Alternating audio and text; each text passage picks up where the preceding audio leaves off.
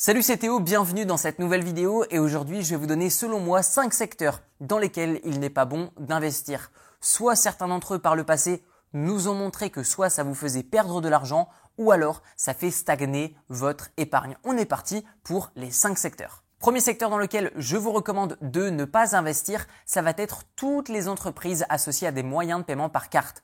Par exemple, Visa, Mastercard et j'en passe. Pourquoi? Parce que tout simplement avec la blockchain, avec les crypto-monnaies, eh bien on arrive vers un déclin de ces moyens de paiement. Même si le paiement par carte, même si les transferts bancaires existeront peut-être toujours, c'est comme par exemple le chèque, eh bien en fait leur utilisation sera moindre. Et à votre avis, comment est-ce que Mastercard et Visa gagnent de l'argent? Eh bien c'est avec les transactions qui vont être effectuées. Donc d'une manière générale, qu'est-ce que je vois? Moi par exemple, j'habite en Asie, eh bien c'est que à l'heure d'aujourd'hui, plus de 1 milliard de transactions sont effectuées avec des applications mobiles. Par exemple, WeChat, Line, ce sont des applications que en Europe on n'utilise pas trop, tout simplement parce que c'est surtout des applications où les commerçants en Asie vont proposer ces moyens de paiement et pas en Europe, mais je vous assure que ça a un vrai impact sur le marché mondial, puisque oui, Mastercard et Visa, ce n'est pas des entreprises françaises ou juste européennes, c'est mondial, et attention, l'Asie, c'est vraiment à prendre en compte. Deuxième secteur dans lequel ne pas investir, ou en tout cas faire très attention avant d'investir, eh bien ce sont les marques de vêtements, le fashion. Pourquoi? Eh bien il faut vraiment faire attention à ne pas suivre une tendance, notamment dans l'habillement.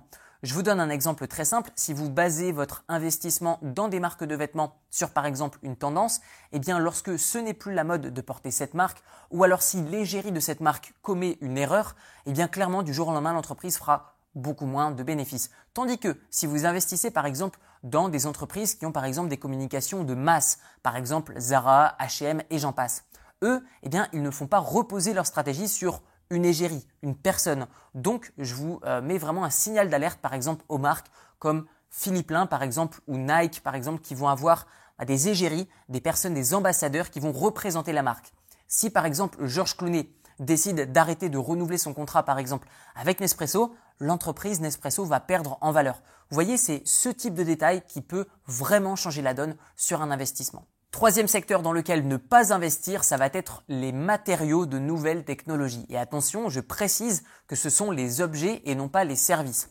Je vous donne un exemple très simple. Par exemple, l'action Adobe, donc Photoshop, etc., Microsoft également, ont gagné énormément d'argent ces dernières années en proposant des moyens de paiement en abonnement. Ils ont décuplé leurs bénéfices, c'est ce qui fait que ces services dans les nouvelles technologies leur ont permis de gagner énormément d'argent et leur permettront d'en gagner encore énormément au fur et à mesure du temps. Mais par exemple, prenons les exemples de Nokia, Samsung, etc., qui vendent par exemple des télés, des téléphones portables. Que se passe-t-il s'ils ne vendent pas leur stock? Eh bien tout simplement, ils perdent de l'argent. Donc moi ce que je vous recommande c'est de faire très attention lorsque vous investissez dans de nouvelles technologies parce que si ça fait un flop, eh bien clairement une entreprise peut perdre énormément d'argent en liquidant les stocks qu'elle aura créés. Quatrième secteur dans lequel je vous recommande de ne pas investir, c'est l'or papier. Pourquoi? Parce que l'or papier, déjà, qu'est-ce que c'est? Eh bien, c'est le fait d'acheter de l'or simplement en ligne. Soit vous achetez de l'or physique, et dans ce cas-là, ok, ça protège contre beaucoup de cracks financiers, contre beaucoup de crises boursières, mais d'une manière générale, eh bien, vous aurez du mal à l'échanger. Surtout si vous avez du papier. C'est-à-dire que si vous achetez par exemple un contrat auprès d'une entreprise qui, elle, stocke votre or, eh bien, tout simplement, ce contrat repose sur la confiance que vous avez entre le prestataire qui va tout simplement conserver votre or et vous-même. Et eh bien tout simplement, si cette confiance est perdue, ce bout de papier que vous avez disant que vous avez de l'or chez Intel, eh bien vaudra beaucoup moins que l'or que vous pourriez posséder physiquement. Cependant, l'avantage, c'est que si par exemple vous investissez dans de l'or papier, qu'un crack boursier arrive, eh bien si vous êtes assez réactif pour le vendre avec une plus-value, puisque forcément tout le monde va se diriger vers de l'or papier, puisque c'est euh, la valeur refuge de monsieur et madame tout le monde, surtout le papier, eh bien du coup ce qui va se passer c'est que vous allez gagner un peu d'argent et surtout vous allez pouvoir le réinvestir dans des actions ou des obligations qui, elles, par exemple, auront perdu de la valeur. Donc moi, ce que je vous recommande, c'est vraiment, si vous souhaitez investir dans l'or, eh bien simplement avoir cette compréhension de l'utilisation de l'or papier qui est d'être réinvesti rapidement. Tandis que de l'or physique, vous allez devoir le revendre pour encaisser l'argent, l'injecter sur les marchés financiers et ensuite acheter l'action que vous souhaitez. Tandis que l'or papier vous permettra depuis votre ordinateur de vendre votre or papier et aussi de réinjecter votre argent dans d'autres actions par exemple qui seront en solde lors d'un crack financier. Alors pourquoi est-ce que je ne recommande pas d'investir dans de l'or papier? Eh bien tout simplement parce que ça va être difficilement échangeable. C'est-à-dire qu'en temps de crise, vous avez beaucoup de personnes qui vont vendre leurs actions et garder des liquidités parce qu'elles ont peur de perdre leur argent. Ce qui fait que dans la théorie, l'or c'est bien, mais dans la pratique, eh lorsqu'il y a un crack financier, eh on remarque qu'il est quasiment trop tard pour investir dans l'or puisque les États et les banques auront déjà prévu le coup et déjà transformé leur liquidité en or. Cinquième secteur dans lequel je ne recommande pas d'investir, eh ce sont les obligations d'entreprise. Pourquoi? Eh bien, une obligation, déjà, qu'est-ce que c'est? Une obligation, c'est une obligation de quelqu'un de faire quelque chose. Sauf que l'obligation, c'est pas à vous en tant qu'investisseur, c'est l'entreprise à qui vous prêtez de l'argent qui a l'obligation de vous rembourser et l'argent qu'elle va vous rendre, c'est-à-dire votre capital plus des intérêts, ça ne s'appelle pas un dividende comme on pourrait l'appeler pour une action, mais ça s'appelle un coupon, ce qu'il va vous envoyer, c'est-à-dire votre capital plus des intérêts.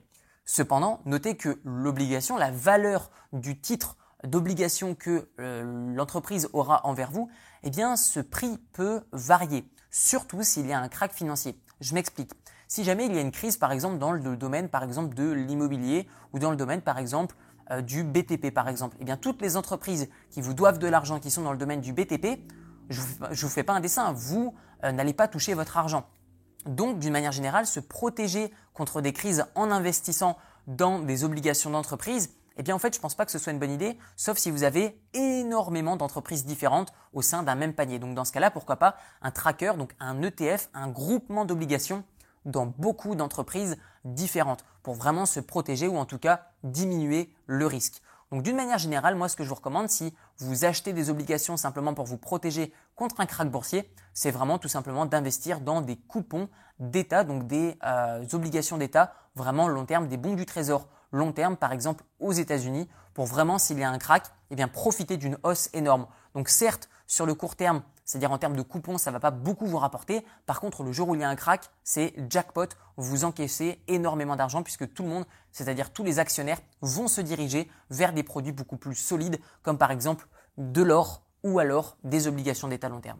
À votre tour dans les commentaires, dites-moi si vous aussi vous connaissez des secteurs dans lesquels vous n'investiriez pas et dites-moi pourquoi. Le plus important, c'est la réflexion, c'est pas la conclusion. Et vous retrouverez dans la description de la vidéo une série de 4 vidéos de formation qui va vous montrer comment investir dans des actions qui vont vous payer des dividendes et comment faire pour se protéger ou en tout cas limiter le risque au maximum tout en ayant un portefeuille qui fructifie d'année en année. Tout ça, c'est dans la description de la vidéo. Merci pour votre attention et je vous dis à très bientôt. Ciao ciao